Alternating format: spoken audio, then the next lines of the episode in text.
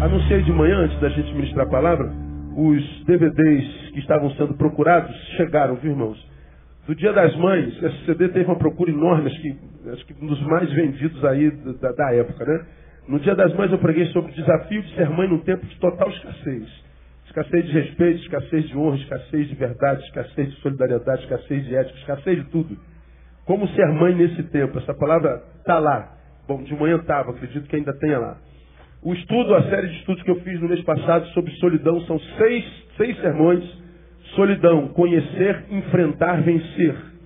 Solidão dói, mas só paralisa se permitirmos. Está na cantina também. Enfermidade versus cura, entender para não se frustrar. Dois sermões seguidos que eu preguei. Descanso para a alma. O pior cansaço é o que nos acomete quando buscamos descanso nos lugares errados. E descansar dá trabalho, muito trabalho. Por isso muitos não conseguem descansar. Porque acham que para descansar é só parar. Não, para descansar tem que trabalhar muito. Dá muito trabalho conseguir descanso. Então, saiba o que, que eu estou falando aqui, você pode pegar lá na cantina. Por hora, abra sua Bíblia em Salmo 51. Salmo 51 é um dos salmos mais conhecidos da Bíblia Sagrada. Davi escreveu depois da consciência do seu pecado, depois das consequências do seu pecado foram nefastas, e todo mundo conhece a história de Davi. O erro da vida dos outros a gente se interessa muito. Então não há, acho que no planeta, quem não conheça o erro de Davi. Nós lemos 2 Samuel 11.1. Aliás, vamos lá, só para situar você, depois a gente volta para o Salmo 51. Abre aí, 2 Samuel 11.1. Lá atrás, 2 Samuel 11.1. Que fala sobre o adultério e o homicídio de Davi. E como é que aconteceu? Só para a gente entender.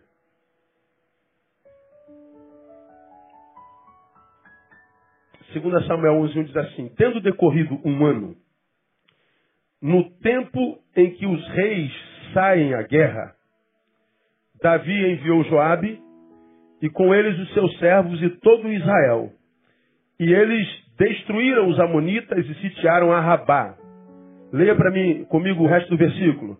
Porém, Davi ficou em Jerusalém. Olha só, tendo decorrido um ano, no tempo em que os reis saem à guerra, o que, que Davi era? Rei. E o tempo era o tempo de quê? Dos reis saírem à guerra. Então o lugar de rei nesse tempo era onde? Na batalha. Onde é que Davi estava? Em Jerusalém, em casa.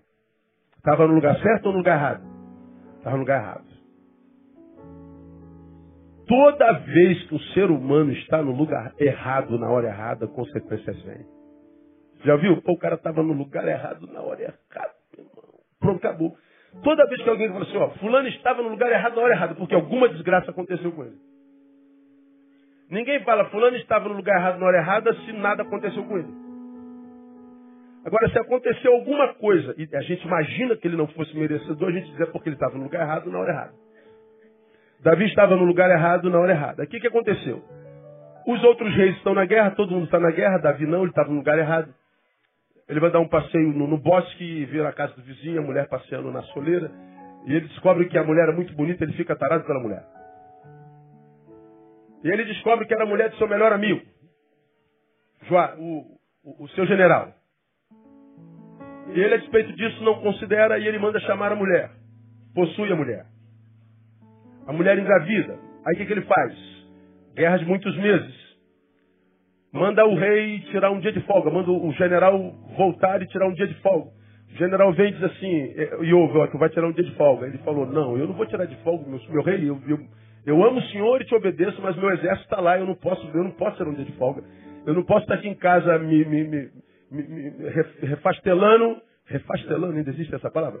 Refestelando, refestelando, no tempo do meu avô. Eu não posso estar aqui em casa celebrando quando os meus soldados estão morrendo. Senhor, desculpa, eu não vou ficar em casa. Ele volta para a guerra. Por que, que Davi queria que ele ficasse em casa? Porque ele deitaria com a mulher e aí o filho seria dele.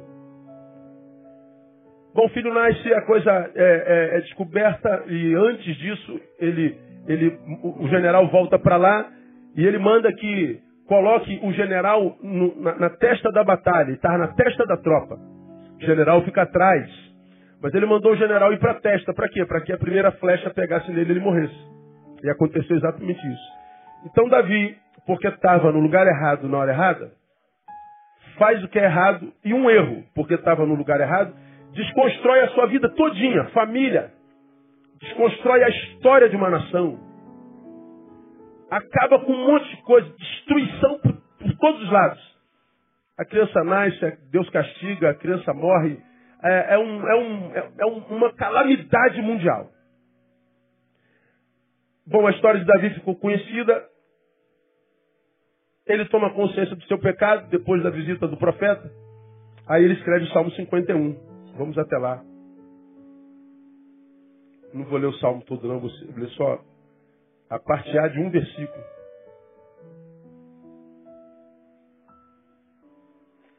Ele escreve um salmo lindo, depois você lê esse salmo todo em casa. E lá no versículo 12, na primeira parte desse versículo, ele, ele ora ao Senhor dizendo assim: Restitui-me a alegria da tua salvação. Vamos juntos? Só essa primeira parte? Restitui-me. Posso ouvir só as mulheres dizendo isso? Vamos juntas? Varões, vamos juntos? Todos, só para gravar a última vez. Davi está dizendo, Senhor, me restitui a alegria da tua salvação. É, Davi não perdeu a salvação, está claro. Eu sei que tu não desistes de mim, eu estou salvo. Mas a alegria da salvação eu perdi. E o que eu estou te pedindo? Não é para me salvar de novo. Não, eu sei que eu estou salvo. Mas eu sou um salvo sem alegria. Eu continuo sendo homem segundo o teu coração. Eu sei disso. Tu não és como eu, que desiste do outro porque ele errou. Tu não desiste de mim porque eu errei. Porque tu não me amas por causa de minha produção. Tu amas por causa do que eu sou. Nós é que amamos os outros pela produção. Se ele acerta, a gente recompensa. Se ele erra, a gente castiga. Se ele é fiel, nós abraçamos. Se ele é infiel, nós matamos. Nós liquidamos da nossa existência. Não, eu sei que tu não és como eu. Graças a Deus, Deus. Então eu não estou te pedindo para me salvar. Eu só te peço que a alegria da salvação volte para mim. Eu perdi a alegria. é conhecimento comum, corre como verdade absoluta, que o pecado de Davi foi o adultério, que o pecado de Davi foi sexual. Não, não foi. O pecado de Davi ah, não foi o pecado sexual. O pecado foi estar fora do propósito. Ele estava no lugar errado na hora errada. O pecado dele, o fruto do pecado, que foi o adultério, é o fruto. A árvore está fora do propósito, fora do lugar para o qual ele foi chamado. Estava fora da vontade de Deus para aquele momento. Então a árvore é a sua postura. Porque a postura árvore estava equivocada, então essa árvore produz um fruto. Esse fruto acaba com tudo. Então não adiantava ele cuidar do fruto se ele não mudasse postura. Por isso que a vida de muita gente não, não melhora mesmo depois de pedir perdão pelo pecado, depois de se arrepender do pecado. A, a, a gente pede perdão pelo adultério que cometeu. Bom, pelo fruto do pecado. Mas a árvore continua a mesma. A gente continua na mesma varanda vigiando a mulher dos outros. Davi, ele não só se arrependeu do fruto do pecado, mas como ele tomou postura. Então, a primeira coisa que, que eu queria deixar com você nessa noite é o seguinte: Aquilo que a gente chama de pecado, a, a mentira, a, vingança, a, o pecado sexual, o roubo, isso tudo é fruto do pecado. O pecado é outra coisa, antecede ao fruto. Eu posso estar aqui, ó. Ih, rapaz, os DVDs do pastor Neil, rapaz, olha quanto DVD, meu Deus do céu. Ele, ele saiu cedo hoje e eu fiquei aqui esperando ah, meu amigo conversar com outro, tem ninguém aqui. Puxa, ele esqueceu os CDs aqui em cima. Aí você, de repente, vem uma ideia maravilhosa. Não se sabe de onde, ou se sabe. Pô, vou pegar aqueles CDs para mim. Bom, o pecado já está aí. O ladrão já se manifestou. Agora, esse ladrão pode frutificar ou não. Você pode, como ladrão, passar aqui pertinho, olhar para um lado, para o outro, tem ninguém, só as câmeras da igreja. Vai para o YouTube amanhã de manhã. Aí tu imagina, tem ninguém me olhando. Aí você pega aqui um DVDzinho. Pô, estou roubando a palavra de Deus. Não, você está roubando DVD. A palavra de Deus é outra coisa. Bom, frutificou, mas você pode chegar aqui e falar, não, cara, essa tentação veio do inferno, mas eu não vou frutificar nela, não. Você volta para o seu lugar e não pega o DVD. Se você põe a mão, isso aqui é o fruto, o pecado já se deu lá. A teologia diz que o pecado é um estado mal da alma. A alma adoeceu e essa alma agora vai começar a frutificar. Bom, Davi estava no lugar errado. Sua alma devia estar ruim. E aí a, a tentação veio e ele então começou a frutificar nela. O fruto gerado causou aquela desgraça toda. E aí, depois que o profeta lhe adverte, então ele, ele se arrepende e escreve esse salmo. E no meio, no todo desse salmo, ele diz: Restitui-me a alegria da tua salvação. Aqui tem, tem duas verdades só que a gente queria compartilhar com vocês essa noite. Logo a gente vai embora cedo hoje de novo. Diga glória a Deus. Então, leva sua mulher para jantar hoje. Mas hoje é dia 20 não tem mais dinheiro, né? Dia 20 não dá mais. Só na primeira semana que dá, né? Então, serve o caldinho no pitico, não serve? Serve, mães? Cachorro quente ali na esquina, serve, não serve? Tem caldo na cantina hoje, Mauro? Tem, também não, né? Tem não? Sei lá. Tem não. Então, cachorro quente, tá bom. Duas verdades que eu quero compartilhar daqui a partir da palavra de Davi. Primeiro, a salvação no salvo produz uma alegria distinta e superior a qualquer outra alegria que possamos conhecer. Vou repetir. A alegria no salvo, diga no salvo. Portanto, eu estou especificando uma pessoa. A alegria no salvo, portanto, é produzida pela salvação. A alegria no salvo é uma alegria distinta de qualquer outra alegria que possamos conhecer. É, é essa alegria que Davi está pedindo de novo. O homem, segundo o coração de Deus, que estava fora do propósito e frutificou frutos que ele teve que comer e eram amargos, está dizendo, Deus, a minha postura equivocada me fez produzir coisas que me fazem muito mal à alma. Então a primeira coisa que ele está dizendo é o seguinte, eu não estou culpando nada nem ninguém por isso, fui eu. E essas coisas todas que eu fiz comigo, Deus, roubaram de mim aquilo que eu tinha de mais precioso. O que, que é, Davi? A alegria que a tua salvação me proporcionava. E o que, que eu estou te pedindo de volta, Deus? Uma vez que eu sei que nem a salvação eu perdi, eu estou te pedindo que o Senhor me devolva essa alegria. Porque não há alegria nenhuma no universo que seja semelhante à alegria que a salvação pode gerar no peito de um ser humano. Eu acho isso aqui uma coisa extraordinária. Olha que coisa interessante. Davi pecou, era rei. Depois do seu pecado, ele deixou de ser rei? Sim ou não? Não, ele continuou sendo rei. Portanto, ele continuou sendo rico. Ele tinha riqueza. Ele continuou sendo poderoso. Ele Ele batia a palma das suas mãos e os criados saíam de todos os cantos da sua, do seu reino. E o que ele dissesse aconteceria, o que ele mandasse,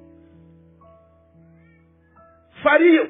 Ele continuava, portanto, em ascensão social. Ele era famoso, ele era rei, ele era rico, ele era poderoso, ele tinha servos e servas, ele tinha glória humana, ele era famoso, ele continuou sendo eleito por Deus. Ele continuou sendo amado por Deus. Mas a despeito da, da, da, da riqueza, da fama, do poder, da glória, ele está dizendo, Deus, eu tenho tudo isso. E eu sei que tudo isso, na cabeça de muita gente, produz qualidade de vida. Mas ele está dizendo, em mim não, Deus. Meu poder, minha fama, minha glória, minha riqueza, eu não perdi nada disso com pecado. Nada disso consegue gerar em mim a alegria que a salvação em mim gerava. Então, Deus, tudo isso para mim, diria Davi, é trapo de imundícia. Nada disso consegue, junto, gerar a alegria que a salvação gerava em mim. Davi está dizendo, não há alegria nesse planeta que emane de lugar nenhum, de coisa alguma, que possa se comparar em grandeza a alegria que a salvação pode dar ao homem. Ele está dizendo, eu continuo poderoso, rico, famoso, glória, cheio de glória e de honra, mas a minha alma está triste, abatida. Minha alma está insuportavelmente triste. Ele fala de uma alegria incomparável, não há no planeta. E é engraçado, irmãos, quando a gente olha o homem da pós-modernidade, eu e você, nós, nossa geração, vemos homens e mulheres correndo atrás da sua felicidade. E claro, nós nascemos para isso, eu já falei sobre isso aqui mil vezes. Nós nascemos para isso. Desde que saímos do ventre da mãe, nós estamos correndo atrás da nossa felicidade. Estou correndo atrás, pastor, estou correndo atrás. Lógico, tem que correr mesmo. Se você não correr, quem vai correr para você? Se você não cuida de si, quem de si cuidará? Então é, é tu e tu mesmo. No final, nós estamos sozinhos no mundo. É nós e Deus. Então você tem que correr atrás mesmo. Agora, quase todos os homens infelizes que a gente se encontra no caminho, no gabinete, no consultório, seja lá onde for, todos que estão desistindo da vida, dando tiro na cabeça, vivendo a base de remédio, achando que a vida é desgraça, que Deus abandonou, que Deus... A, a gente que está correndo atrás da felicidade não, não conseguiu, todos eles, quando falam de correr atrás da felicidade, ser feliz, ser realizado, estão correndo atrás daquilo que Davi tinha, não perdeu pelo pecado, e que dizia: Isso tudo eu tenho e não me faz feliz. É atrás do que quase todos vocês correm. Quase todos nós corremos. Os homens estão atrás do que Davi tinha. Porque rei, fama. Nós queremos fama. Nós queremos poder. Nós achamos que nós seremos felizes quando nós sairmos desse, desse estado é, é, é, invisível de ser e, e, a nossa imagem é projetada a, a, pela fama, de qualquer maneira, para os olhos da coletividade, de modo que se eu for visto, então eu serei feliz. É, Davi está dizendo, olha, ninguém nesse reino é mais visto e conhecido do que eu. E ele está dizendo, Deus, a minha alma está em frangalhos. Todos nós estamos trabalhando de sol a sol em busca de dinheiro. Ter, ter, ter, ter. Para chegar no dia, que dia do mês é hoje mesmo? 22. Para chegar no dia 22 e falar assim, ainda vou levar minha esposa para uma churrascaria cara da Barra da Tijuca. Eu quero viver para isso, Deus, para ter muito dinheiro. Eu quero ter conforto, quero ter carro novo, quero ter casa nova. Eu quero ter é, glória humana. Ora, Davi não perdeu nada disso. Ele está dizendo, Deus, nada disso consegue tapar o buraco que a ausência da alegria da salvação gerou em mim. Davi tinha poder. Davi não era só um general, ele era o general dos generais. Ele detinha todo o poder, vivia que ele dizia que vivia, morria que ele dizia que morresse, que morria. Ficava empregado o que ele dizia, fica empregado, e estava desempregado o que ele dizia, está desempregado. Ele tinha o poder da vida de todos os seus súditos na mão. Mas ele está dizendo, esse poder não consegue tapar o buraco que a ausência da tua alegria gerou em mim. Ele era eleito de Deus. Portanto, era um homem, aspas, religioso. Um homem de fé. Mas ele está dizendo, Deus, estar fora do propósito me fez produzir coisas que, que, que, me fizeram perder a alegria e nem sendo eleito, como quem diz, eu sei que o meu destino continua certo, se eu morro vou para o céu. Mas, oh Deus, algo fiz comigo mesmo, que mesmo sabendo que eu vou para o céu, eu não consigo alegria para o agora. Estou indo para o céu infeliz. Estou indo para o céu como quem caminha para o inferno. Porque até lá me parece que o que eu vou viver é inferno mesmo. Ele está dizendo, não há alegria nesse planeta, Deus que se compare com a alegria da tua salvação. Eu acho isso tremendo.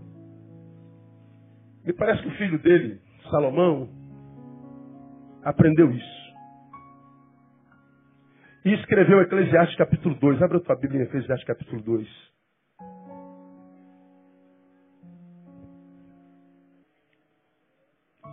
Antes da gente ler o 2, leiamos o 1, 2. 1, 2 de Eclesiastes. Para você entender o que, que Salomão escreveu, você já me viu falar sobre isso aqui. Salomão escreveu um, dois de Eclesiastes, e nesse um, dois de Eclesiastes está escrito assim, está aqui em cima de mim.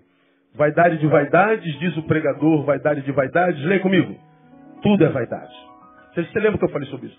Salomão, o homem mais inteligente que já passou pelo planeta, portanto capaz de diagnosticar, de ler, de fazer leitura hermenêutica, de estabelecer é, é, diagnósticos sobre o seu tempo, sobre as circunstâncias ele analisa a vida e com seu saber e saber divino, ele diz, meu Deus, tudo na vida é vaidade.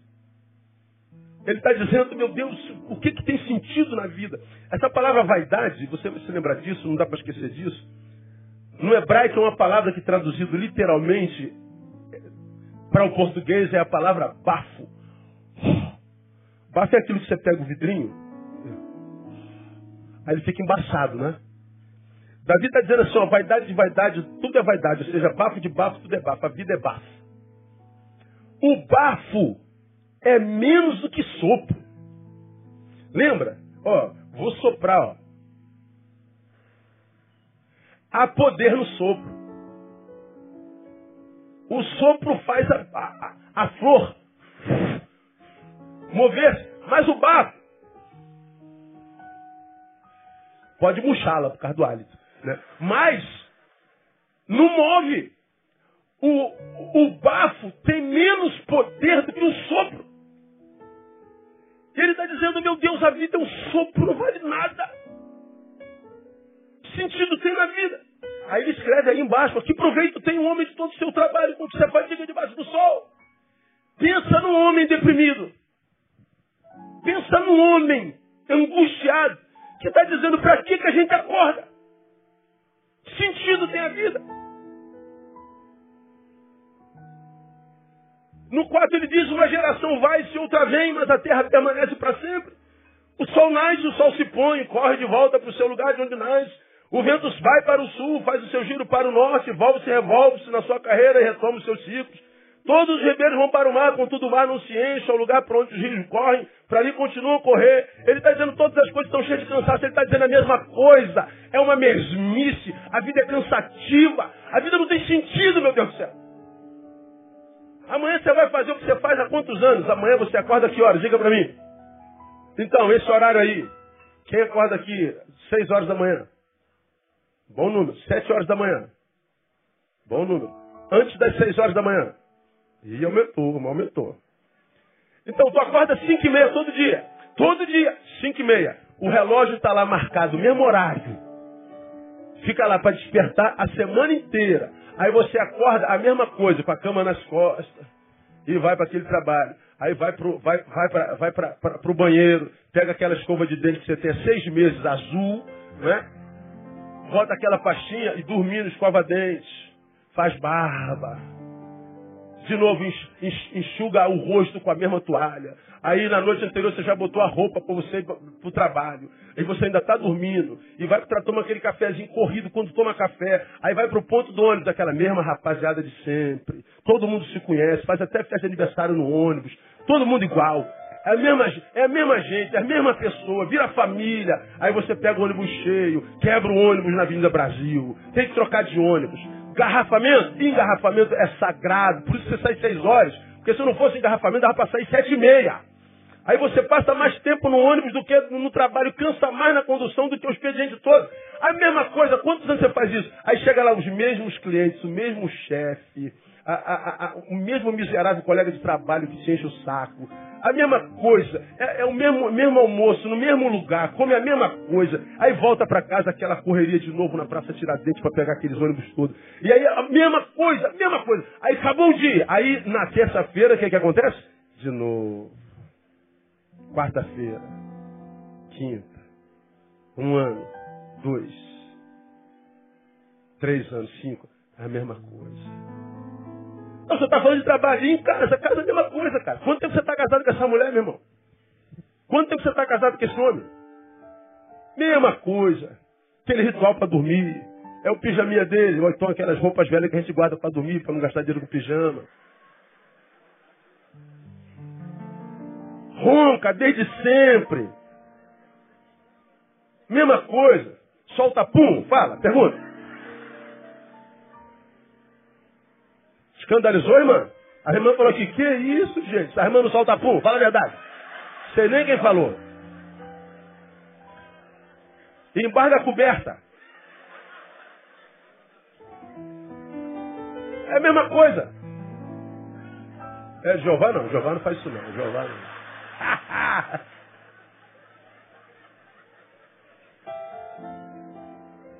Mesmice.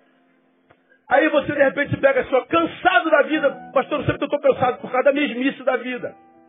Você está cansado de ser quem é, de fazer o que faz, de lidar com quem lida.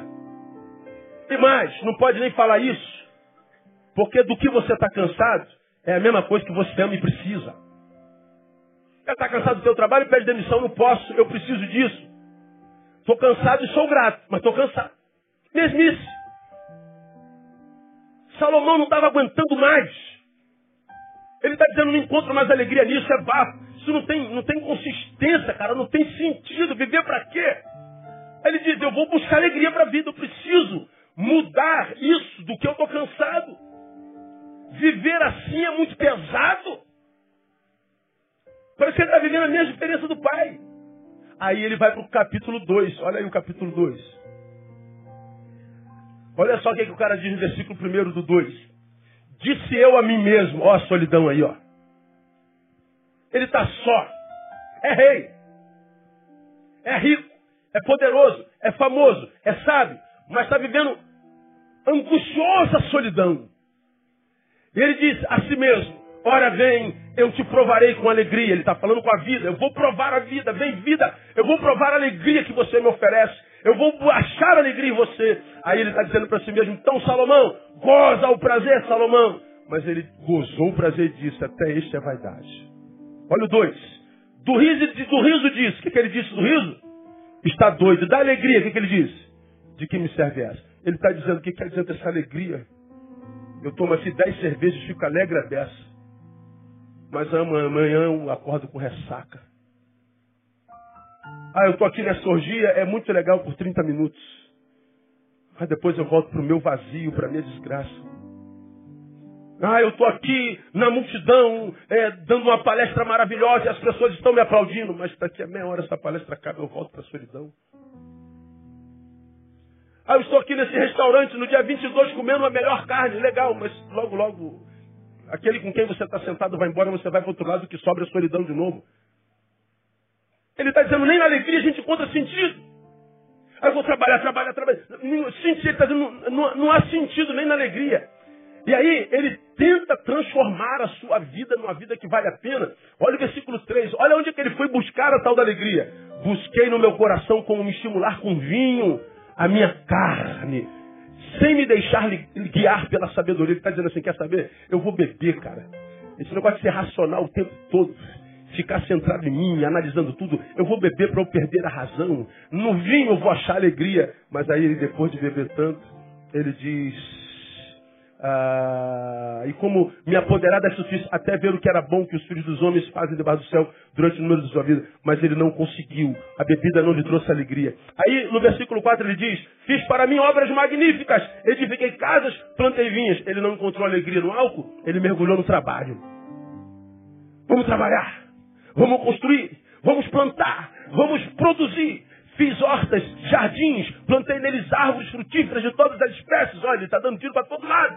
Fiz tanques de águas para deles regar o bosque em que reverdeciam. Ele está dizendo, eu vou me transformar num workaholic. Vou trabalhar de manhã até o final da noite, porque quem para pensa, quem pensa sofre.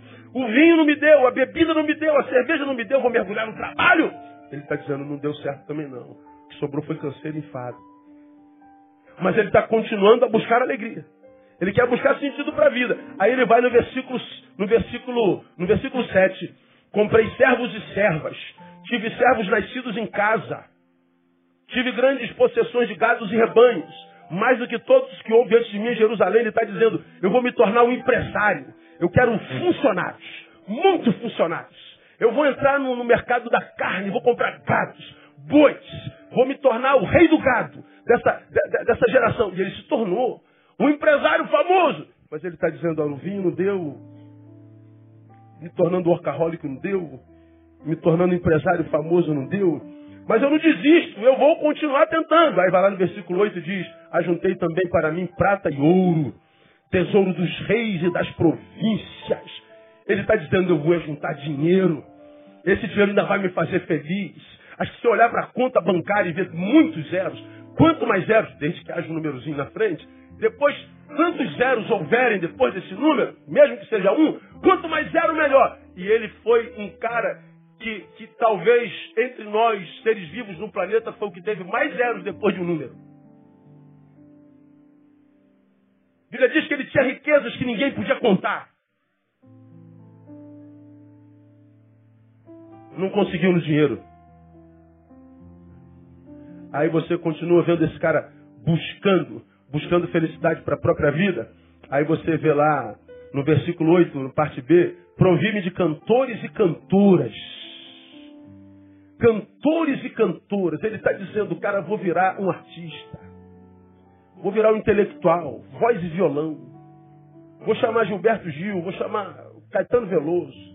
Vou chamar os cabeções da época e vou fazer alguns saraus. Vamos fazer um tempo de poesia, de leitura de textos importantes. Vamos dar uma de intelectual. Vamos caminhar pela intelectualidade. Ele se proveu de cantores e cantoras. Showzinhos aqui, showzinhos ali. Baladas lá, baladas aqui. Música, celebração. Ele também não conseguiu. Mas ele não desiste de tentar ser feliz e alcançar alegria na vida. Olha que coisa interessante. Nesse mesmo versículo 8 ele diz, depois de cantores e cantoras, das delícias dos filhos dos homens, concubinas em grande número, ele falou, as mulheres vão me fazer feliz. Vou para o sexo. Eu vou experimentar tudo. Vou dar prazer à minha carne. Vou cair na orgia.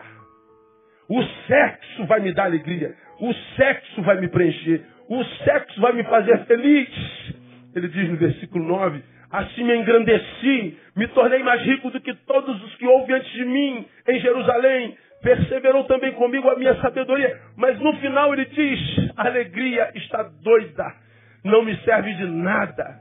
Salomão, como Davi, mostram para mim e para você que nós nascemos para ser felizes mesmo. E a nossa vida se resume na busca dessa tal felicidade. A gente vive para achar essa tal dessa alegria aí. A diferença é que Davi conseguiu tudo que você deseja, eu desejo. Mas depois de conseguir tudo que a gente busca, ele está dizendo, não adiantou nada, vaidade. O que eu consegui foi mais canseira. Tudo vaidade. Por quê, irmãos? Porque Davi está dizendo, essa alegria que o ser humano busca e que dá sentido à vida, só pode ser achada em Deus.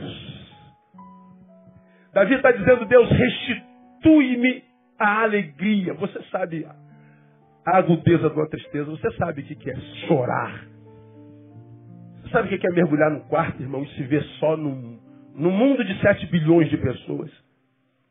Você sabe o que é a dor de, do abandono, da traição, da humilhação, do desemprego, da angústia, da depressão. Você que está aqui na depressão, Ainda tem que ouvir dos amigos da família, para de palhaçada, teu problema é a louça para lavar.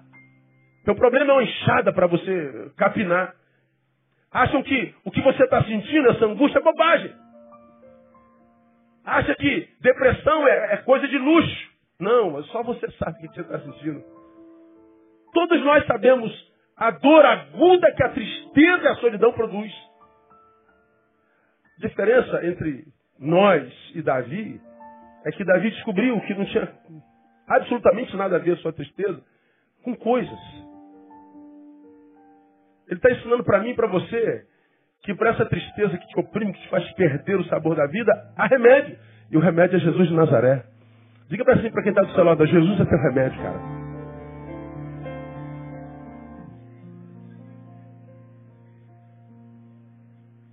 A salvação produz no salvo uma alegria distinta de qualquer outra alegria que possamos conhecer. Davi tinha tudo que imaginamos dar alegria, mas ele diz: Eu não tenho alegria alguma porque eu perdi a da salvação. Aí a pergunta que se faria, ou eu faria, se eu tivesse no seu lugar, por que essa alegria da salvação é diferente das outras, pastor? Não estou falando que essas coisas não dão alegria.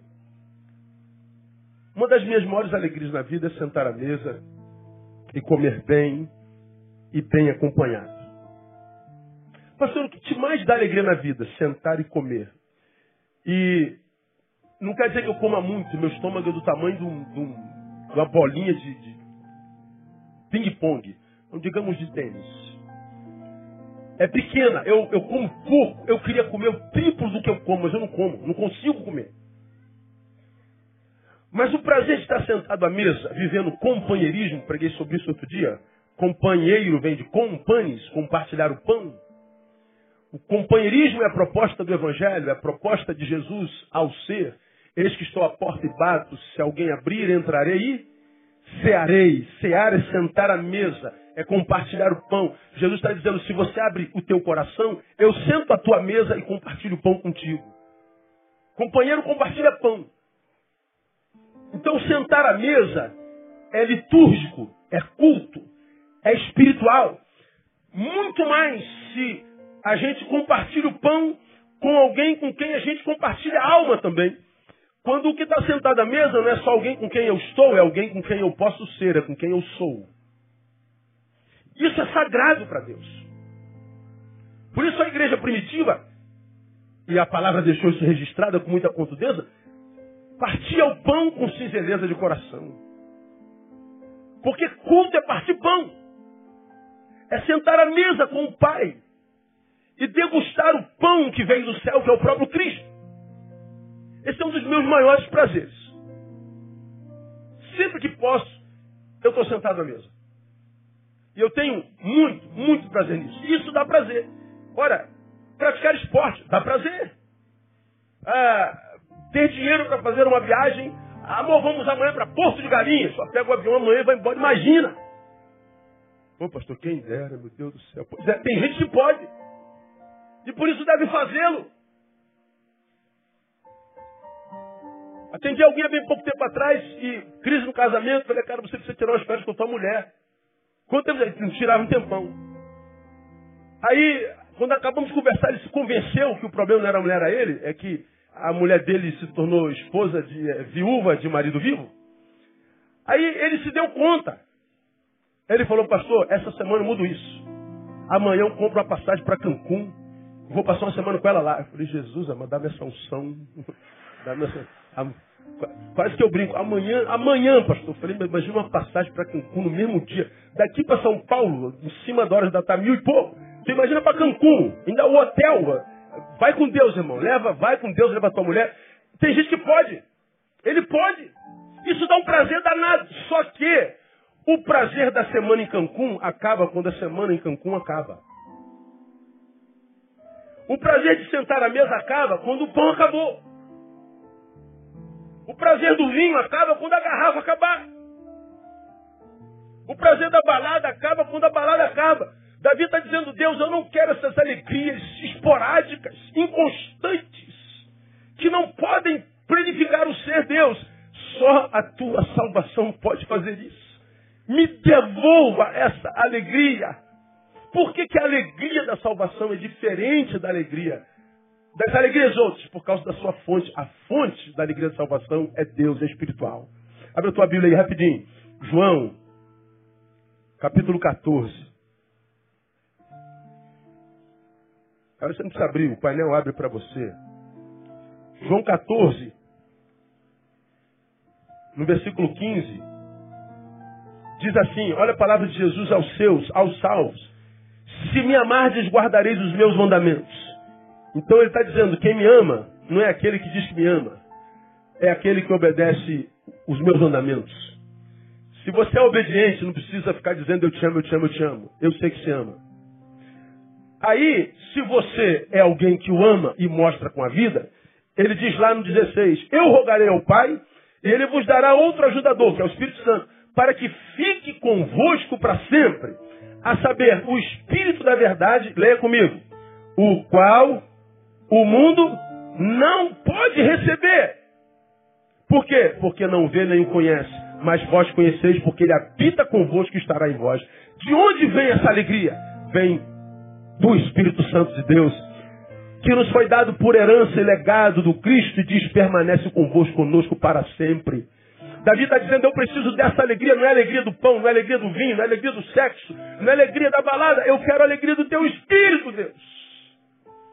Porque se você busca essa tal alegria, essa, esse descanso, como eu falei desse DVD, em tantos lugares que você arruma é cansaço buscando descanso. O pior cansaço é aquele que nos acomete quando buscamos descanso nos lugares errados.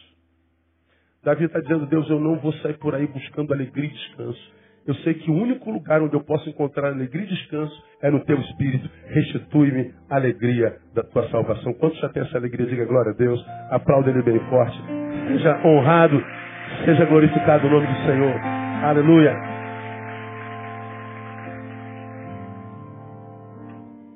Essa é a primeira lição. A salvação produz no salvo alegria distinta de qualquer alegria que possamos conhecer. Mas tem uma segunda lição e aqui eu termino. O pecado produz uma tristeza tão poderosa quanto essa alegria da salvação. Olha aí. De um lado, a salvação é inigualável. Por outro lado, a tristeza, ou seja, o pecado, produz uma tristeza semelhante a essa salvação em poder, em intensidade. Quando ele diz, restitui-me a alegria, ele está dizendo, é porque eu perdi. Por que, que perdeu? Por causa do pecado. Deus, quando eu entrei nessa, a alegria vazou. Ele está dizendo, e a angústia que eu senti quando a, a, a, alegria saiu, foi tão forte como a alegria. E por que angústia? Por causa do pecado. Não tem jeito, cara. Davi está dizendo que a alegria do Senhor, essa que é inigualável, não se movimenta na geografia do pecado. Essa alegria que todo ser humano busca, ela não se move no terreno do pecado. Ela não tem mobilidade. É mais ou menos como aquela aquela aquela palavra que diz que Jesus não pôde fazer muitos milagres lá em Nazaré porque ele não encontrou fé. Ele está dizendo assim, mesmo eu, Deus, tenho dificuldade de agir numa geografia onde não se acha fé. Ele fez milagres lá, fez. Mas ele está dizendo que poderia ter feito muito mais. Mas se fizesse, seriam desperdiçados, porque onde não há fé, não se valoriza a ação de Deus.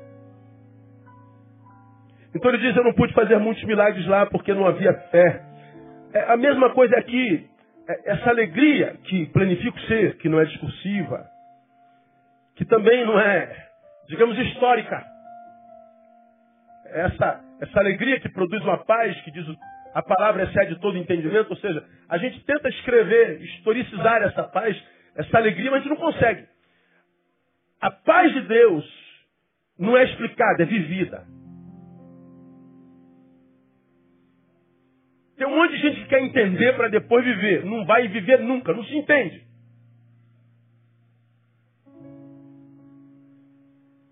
Como aquele cego, o que, você acha Desse cara que te curou lá na porta? Oh, eu não sei, cara. Eu sei que eu era cego e agora vejo. Eu não sei quem é ele não. Eu experimentei, mas não sei discerni-lo.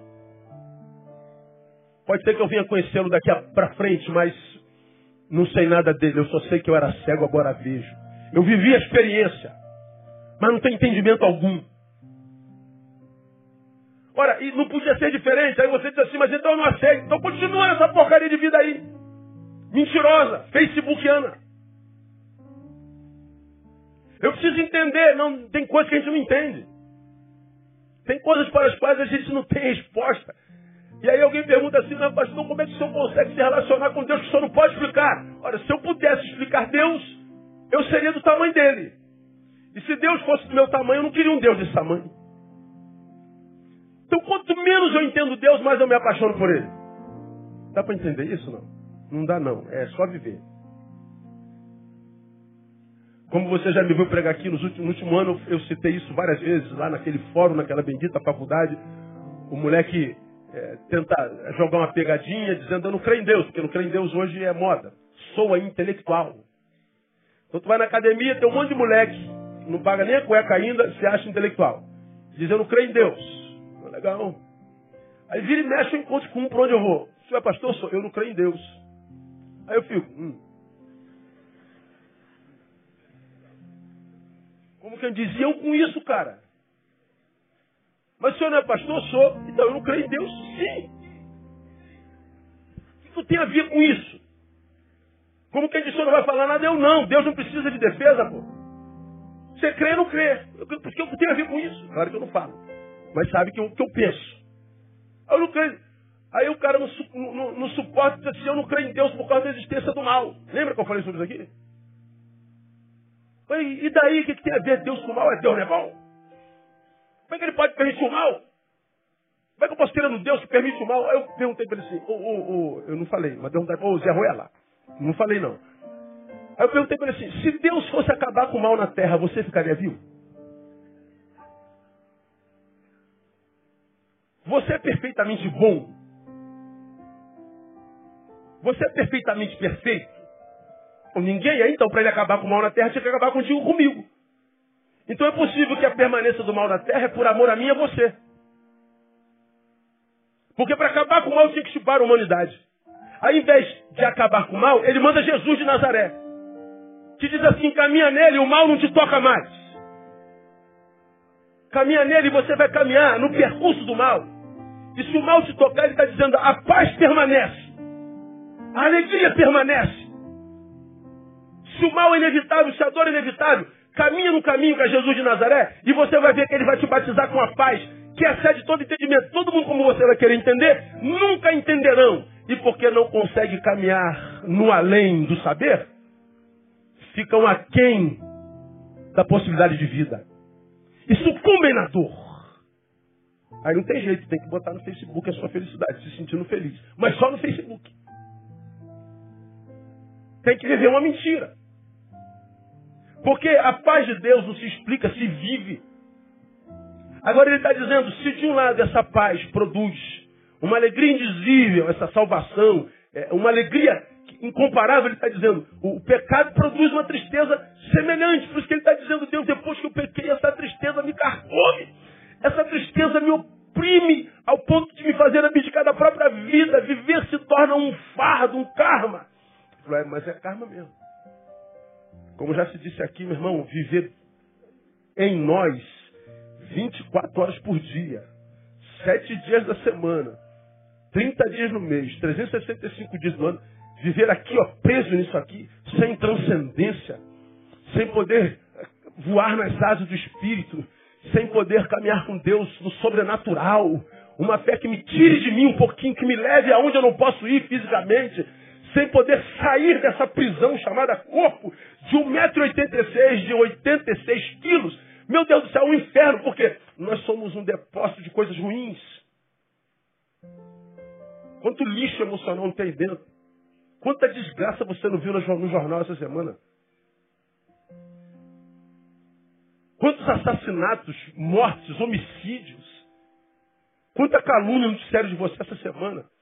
Quanta humilhação você não passou. E há quantos anos você está passando. E você acha que isso não está transformando você, como eu digo aqui, num depósito de, de, de lixos emocionais não tratados? Você é um lixão existencial. Aí viver preso dentro disso aqui é, é caminhar dentro do próprio inferno. Eu sou o meu inferno. Aí o que, que a fé faz com a gente, irmão? A fé tira a gente da gente e diz assim, meu filho, vem dar uma voltinha aqui nas asas do Espírito. Vem respirar os ares do céu. Vem voar nas asas do Espírito Santo e vem experimentar a paz que excede todo entendimento, que guarda sua mente e o seu coração e que te faz descansar um pouco para voltar para si. Agora imagina sem fé, irmão. Tem que se encontrar consigo o tempo inteiro. Você acorda, tem que se olhar no espelho. Você odeia aquilo que está no espelho. Tem que ir para aquele trabalho, você odeia aquele trabalho. Você tem que se encontrar com aquele marido, aquela família que você está cansada dela, embora seja uma bênção na tua vida. Aí a tua vida se torna um castigo. Você chega ao final do dia e diz, por que, que Deus não me levou hoje? Você me ouviu falar há quase 10 anos da realidade de suicídio no Brasil, 33 dias, só que para cada, 30, cada suicídio, 20 tentativas houveram. A gama de gente querendo fugir de si nunca foi tão alta como agora. Por que, que o sujeito não aguenta? É porque não tem transcendência. Ele continua achando que é através do trabalho, através da, da fama, através da riqueza, através do sexo, através do, da matéria. E vai de, de alto engano em alto engano. E a tristeza vai sequestrando a tua esperança. A tristeza vai botando uma algema nas tuas pernas e a tua caminhada se torna cada vez mais difícil, mais pesada, até que paralisa. Morre antes da morte chegar. Por quê, pastor? Pecado. Isaías 59, 1 e 2 diz, é, eis que a, a, mão do Senhor não está encolhida de modo que não possa salvar. É, porque a sensação que a gente tem é que o mundo está perdido e Deus não faz nada. Deus pode salvar, mas não salva. Porque Deus é esse que não salva a gente dessa dor. Que Deus é esse que não se manifesta. O mesmo texto diz que seus ouvidos não estão fechados de modo que não possa ouvir. Ele está dizendo, olha, meus ouvidos estão escancarados. Deus, parece que tu és surdo. Que a gente fala, tu não ouves. Ele está dizendo, não, meu filho, minha mão não está encolhida, não. Minha mão está estendidaça sobre a tua cabeça. Meus ouvidos estão escancarados. Mas ele diz, os vossos pecados fazem separação entre vós e o vosso Deus, de modo que não vos ouça. Como já preguei aqui nesse texto, o pior dano que o pecado produz é colocar um tratamento acústico em torno das nossas orações, de modo que o som não passa do lugar onde a gente está. Eu oro, mas meu pecado blinda. A minha oração não chega ao teto. Eu preciso acabar com essa, com essa blindagem que se chama pecado. E Davi está dizendo, Deus, só pelo teu Espírito Santo. Só pelo teu Espírito Santo. Se somos salvos, não encontraremos no mundo nada que seja capaz de gerar em nós plenitude, só a alegria da salvação. Então não se iluda, meu irmão, que exista do lado de fora, não é do lado de fora da igreja geográfica. Eu estou falando do lado de fora do rebanho de Deus. Eu sou rebanho de Deus domingo, quando eu estou aqui dentro desse espaço, mas sou rebanho de Deus amanhã, quando eu estiver na rua trabalhando. Eu sou rebanho de Deus em qualquer lugar. Eu sou igreja, você é igreja em qualquer lugar. Então, quando eu falo não há fora da igreja, eu falo fora do rebanho do Cristo, nada que possa preencher alguém que conhece e conheceu a alegria do Cristo. O que, que nós acabamos de cantar? Quem já pisou no Santo dos Santos?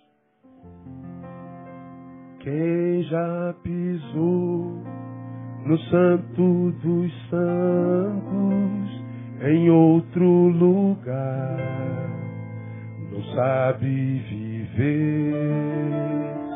E onde estiver clama pela glória a glória de Deus. Se você já esteve lá no Santo dos Santos você não vai conseguir encontrar o que achou lá em lugar nenhum. Em lugar nenhum você vai estar em casa, mesmo que você esteja dentro da tua casa. Em lugar nenhum você vai estar em família, mesmo que você esteja em família, porque você está longe do Santo dos Santos. Perdeu a alegria da salvação, está salvo. Então, como eu digo e aqui termino, precisamos entender que não tem a ver com destino, não tem a ver com salvação, nós cremos que uma vez salvo, salvo para sempre. Então, no Santo dos Santos ou fora do Santo dos Santos, Deus é quem sabe. É possível que você morra e vá para o céu. Mas como eu costumo dizer, não escondo de ninguém, não me importa com o céu nem um instantinho. O céu é um assunto que não passa pela minha cabeça nem um segundo durante o dia, há muitos anos. Que isso, pastor? Só não se importa com o céu? Não, não é problema meu. Eu estou no caminho, o caminho é Jesus? É, então eu sei que eu vou dar lá mais cedo ou mais tarde. Então uma preocupação a menos. Não penso no céu. Porque já está certa a minha ida para lá. Louvado seja o nome do Senhor. Você está em Jesus, amém ou não? Esquece o céu. Vai acabar lá. O que te interessa então, pastor? É o que acontece comigo até eu chegar lá. Me preocupa é com a segunda-feira. Amanhã. Não, me preocupo quando acabar o culto. Eu me preocupo com o que me espera em casa. Eu me preocupo com o que vai acontecer amanhã à tarde, amanhã de manhã. Eu me preocupo com essa semana. E o Deus que tem poder para me levar ao céu não tem poder para fazer minha segunda-feira abençoada. O Deus que tem poder de apagar o meu pecado não tem poder para tirar essa angústia.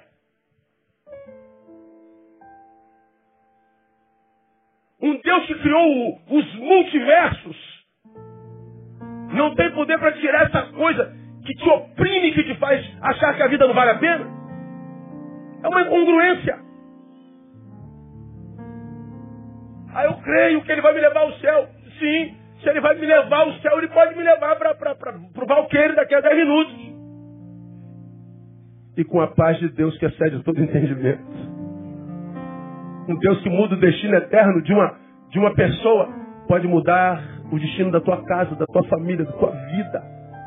Ele tem poder para todas as coisas. Agora, ele só faz na vida do salvo.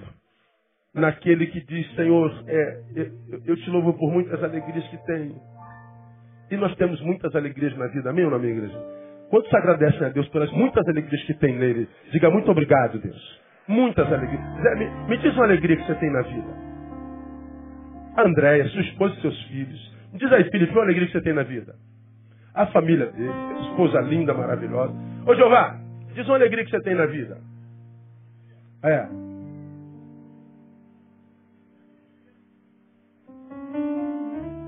Cri, cri, cri, cri. Ele está dizendo, alegria ser de Betânia. É uma boa alegria, meu ou não?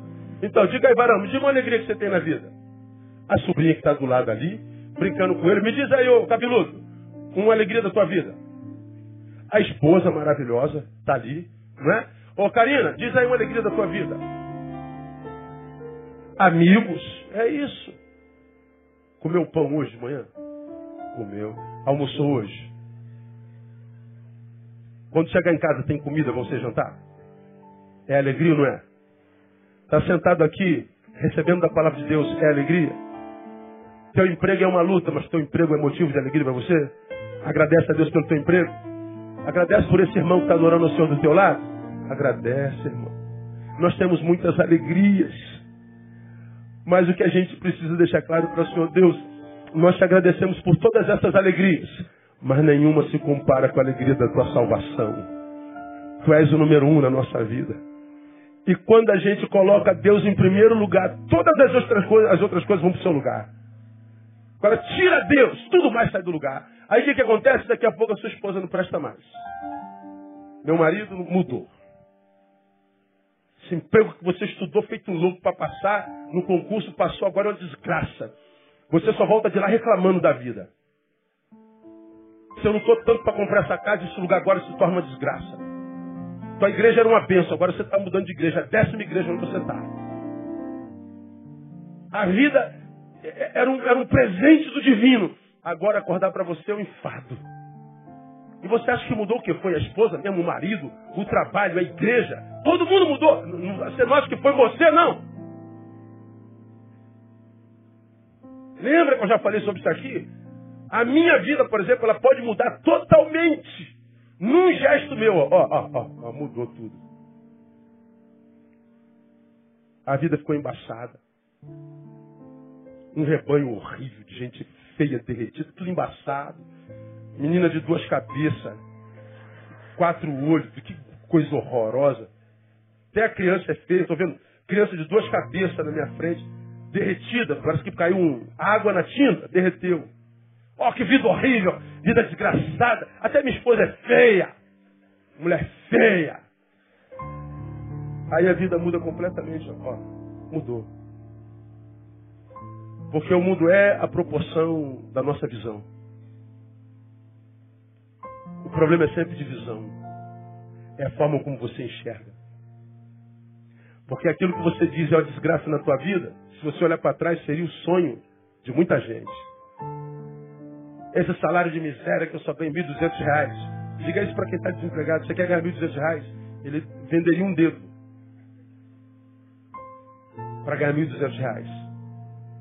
Diga que a tua esposa não presta, está feiosa. Diga para o Ricardo. Que ela está disponível. Uma fila de Ricardão assim, ó. O que você chama de desgraça é o sonho de muita gente. Sim ou não, igreja? Eu sonho. Então agradeço a Deus por esse por isso que você chama de desgraça, porque desgraça é a tua forma de ver. Como disse o poeta, muda a forma de ver as coisas, que as coisas mudam diante de você. Muda a forma de ver as coisas, que as coisas mudam.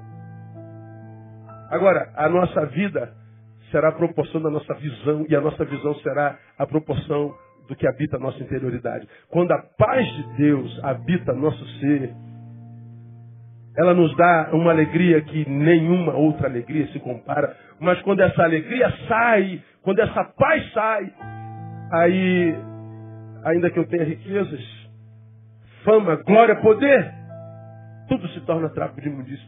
Nada vale absolutamente nada. A minha oração com essa palavra, meu desejo com essa palavra, é que essa alegria te tome, te batize e que te ajude a ressignificar a tua vida porque você nasceu, diz a promessa do Cristo, para que você tivesse vida e vida com abundância. Abundância só com alegria da salvação. Quem recebe essa palavra, aplaude ele forte, glorifique seu nome. Aleluia.